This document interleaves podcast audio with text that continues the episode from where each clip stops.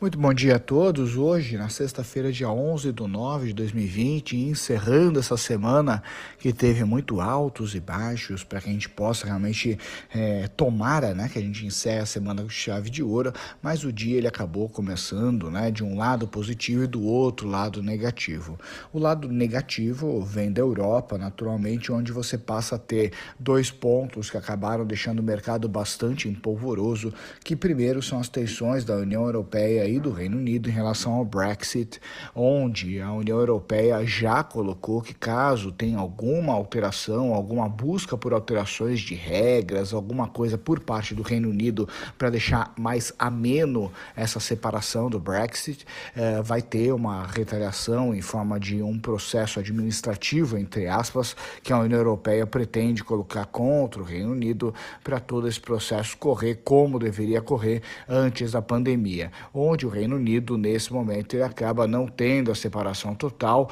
uh, e, ao que tudo indica, uh, pelo que está sendo muito colocado, ele não está com interesse agora em fazer essa separação, porque isso não seria tão importante, tão agora crucial, porque a Europa precisa um do outro para poder passar dessa fase. E o ponto que isso interfere é que, naturalmente, muitos outros países, pelo fato do Reino Unido ainda não ter saído efetivamente da União Europeia, acabam ficando com alguns problemas em negociação de contratos comerciais com o Reino Unido e vários outros fatores, porque o mesmo ainda não saiu da União Europeia. Então, esse é um primeiro fator de tensão. E o segundo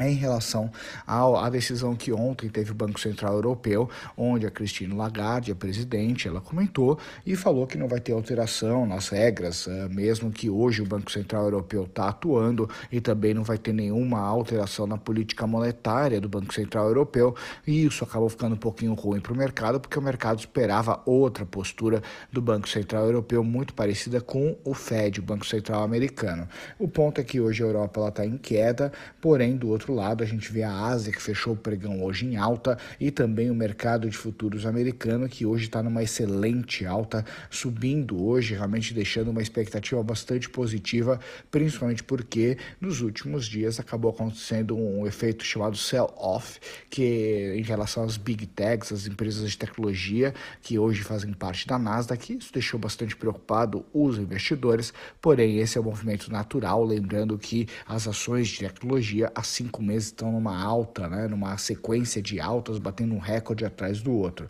O S&P 500 agora sobe 0,89, a Nasdaq agora sobe 1,35 e o Dow Jones sobe 0,65%. Já no Brasil a gente não tem nenhum destaque de maior relevância, mas vale colocar um ponto que hoje está em muito debate, discussão, que é a relação da inflação. Lembrando que ontem o IGPM deu uma disparada de 4,41% e isso acaba deixando bastante preocupado o maior inimigo que o Brasil tem e sempre teve, que foi a inflação. E ontem, um dos comentários do presidente Jair Bolsonaro disse que ele não vai ter, em hipótese nenhuma, vai ter congelamento de preços, porque essa era uma grande preocupação, porque Uh, para quem lembra, na década né, do Sarney, acabou acontecendo congelamento de preços, isso fez que a, a, inflação brasileira fosse às alturas, onde você teve até o caso bizarro da economia brasileira, onde os produtores eles começaram a esconder bois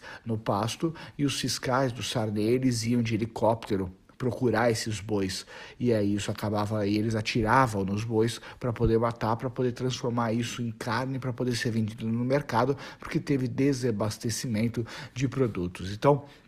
esse é um dos casos mais é, curiosos né, do nosso país, mas isso aconteceu e muito do terror de quem passou congelamento de preços volta agora, com principalmente o aumento que teve em leite, em feijão, em arroz, onde tem uma preocupação muito grande. Bom, a gente tem que ficar de olho, porque a inflação é sempre um grande problema. A tendência, naturalmente, como a gente já vem alertando, é de uma alta na inflação nos próximos anos, onde já no ano que vem o relatório Focus do Banco Central ele já aponta que a inflação brasileira não vai ficar nos patamares que nós temos hoje. Então, como investidor, vale a pena você ficar atento a isso e proteger os seus investimentos cada vez mais e melhor. Hoje o petróleo ele sobe pouco, 0,13, o minério de ferro sobe 0,84, o dólar se desvaloriza um pouco frente às outras moedas do mundo, a 0,19%, o ouro também tem uma pequena queda de 0,58% e o VIX, o índice do medo, ele tem uma queda bastante acentuada no dia de hoje